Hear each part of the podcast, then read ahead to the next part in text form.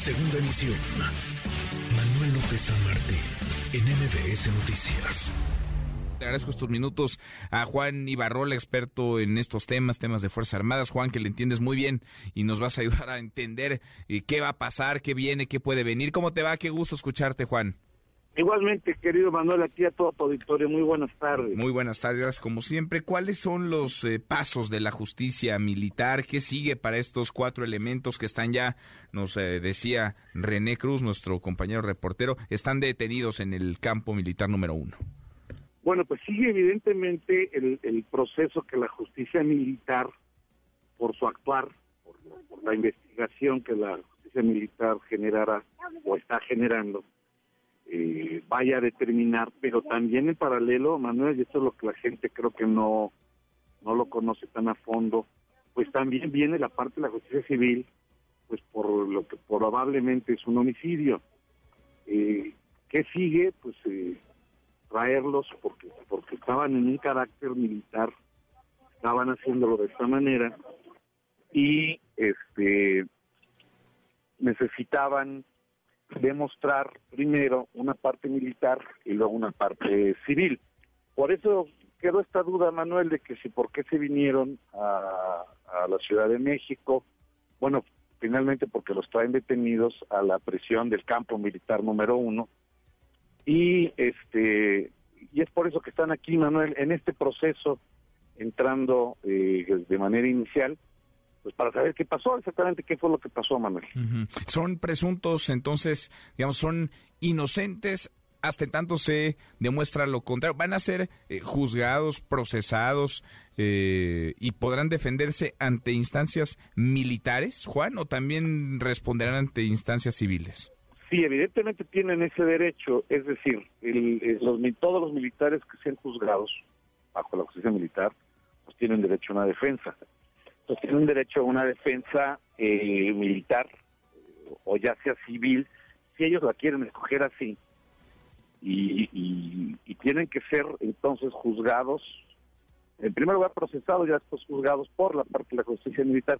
Vale decir, Manuel, que la efectividad que tiene la justicia militar es de un 98% de, de, de acción sobre procesos que llegan y solamente el 2% de los casos quedan impunes. Eh, es decir, este esto que sucedió no va a quedar impune. Están detenidos en primer lugar por su actuar militar, por eso los están trayendo para acá, para, para en primer lugar ver todas las eh, faltas que pudieron haber cometido dentro de lo que es la justicia militar, dentro de su actuar militar, pero también en paralelo va, va a actuar la justicia civil, cosa que es cosa que es muy muy eh, déjame encontrar la palabra correcta.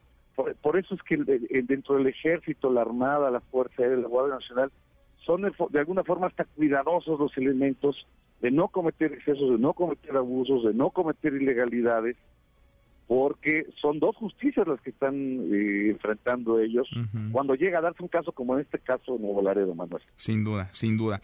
Eh, va a ser muy interesante. Ahora, los juicios, me imagino, serán, eh, o las investigaciones, si derivan en un, en un juicio, después en todos los alegatos, la defensa, las pruebas, los elementos que se presenten, son a puerta cerrada, ¿verdad, Juan? Sí, la parte de la justicia militar sí es así, así lo determina pero bueno, aquí también hay una parte importante, Manuel, que habría que entender. Como va corriendo una investigación civil, en un determinado momento se les manda a llamar, también tendría, tendrían que hacerlo, es decir, tendrían que estar ahí, donde, bueno, pues ya podría ser por mucho más público.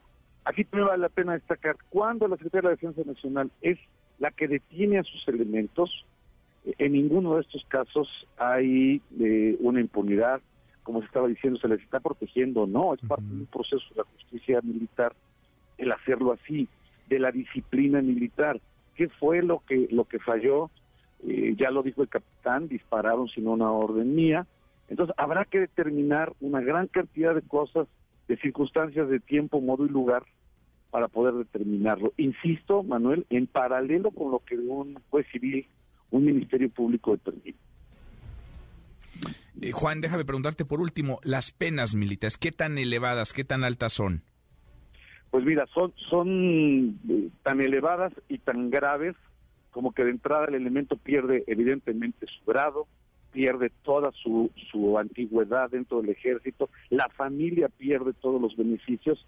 Recordemos que el soldado, el marino mexicano, son, son servidores públicos que tienen una gran, eh, un, gran paquete de seguridad social.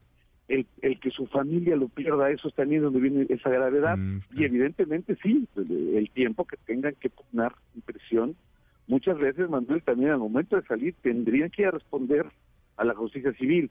O sea, lo, que quiero transmitir de aquí al auditorio, eh, un, un, soldado mexicano, ya sea de tierra, mar o aire, lleva mucho de perder cuando comete un delito, un abuso, una falta, un error, eh, como haya sido, porque este, está en juego por completo su carrera militar. Está en juego también cómo se presenta ante la justicia civil. Pues sí, pues sí. Pues nos ayudas a entender, a contextualizar qué va a pasar, lo veremos y lo platicamos si nos das chance contigo. Juan, qué gusto escucharte como siempre. Igualmente, querido Manuel, un saludo para, para todo tu auditorio. Otra vuelta, gracias, muy buenas tardes. Redes sociales para que siga en contacto: Twitter, Facebook y TikTok. M. López San Martín.